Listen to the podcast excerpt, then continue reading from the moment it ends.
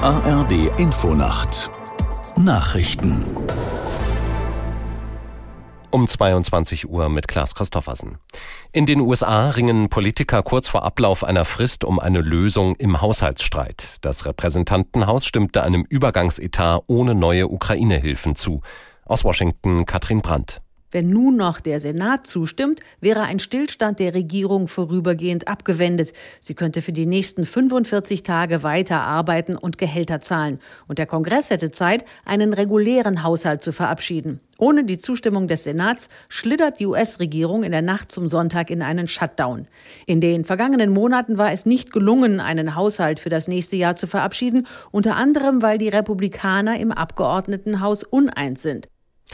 Der CDU-Vorsitzende Merz hat seine Äußerungen zur Asylpolitik verteidigt. Merz sagte bei einer Parteiveranstaltung in Magdeburg, man müsse zu dem Thema auch mal etwas Kritisches sagen können. Die Republik müsse nicht in Schnappatmung verfallen, wenn man auf drohende Überforderung hinweise. Zudem habe auch der frühere Bundespräsident Gauck kürzlich vor einem Kontrollverlust gewarnt. Merz hatte kritisiert, Deutschland gehe mit Asylbewerbern in der Gesundheitsversorgung zu großzügig um. Die Äußerungen stießen vor allem bei SPD, Grünen und Linken auf Kritik.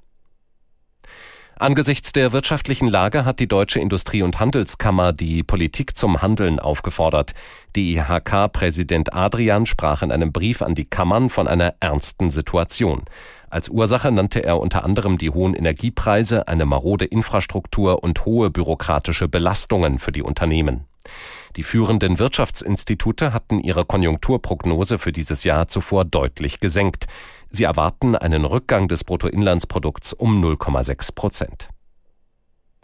Im Spitzenspiel der Fußball-Bundesliga hat es am Abend keinen Gewinner gegeben.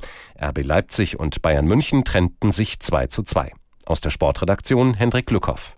Leipzig führte zur Pause mit 2 zu 0. Openda und Lukeba trafen für RB. Im zweiten Durchgang aber eine Leistungssteigerung beim FC Bayern. Kane und Sané sorgten für die Tore. Am Ende ein verdientes Unentschieden. Dadurch verlieren die Münchner die Tabellenführung an Leverkusen. Die Werkself gewann mit 3 zu 0 in Mainz. Auch Stuttgart bleibt in der Erfolgsspur mit einem 2 zu 0 in Köln. Mönchengladbach holte beim 3 zu 1 in Bochum seinen ersten Saisonsieg. Außerdem setzte sich Wolfsburg mit 2 zu 0 gegen Frankfurt durch und Aufsteiger Heidenheim holte ein 1 zu 0 gegen Union Berlin.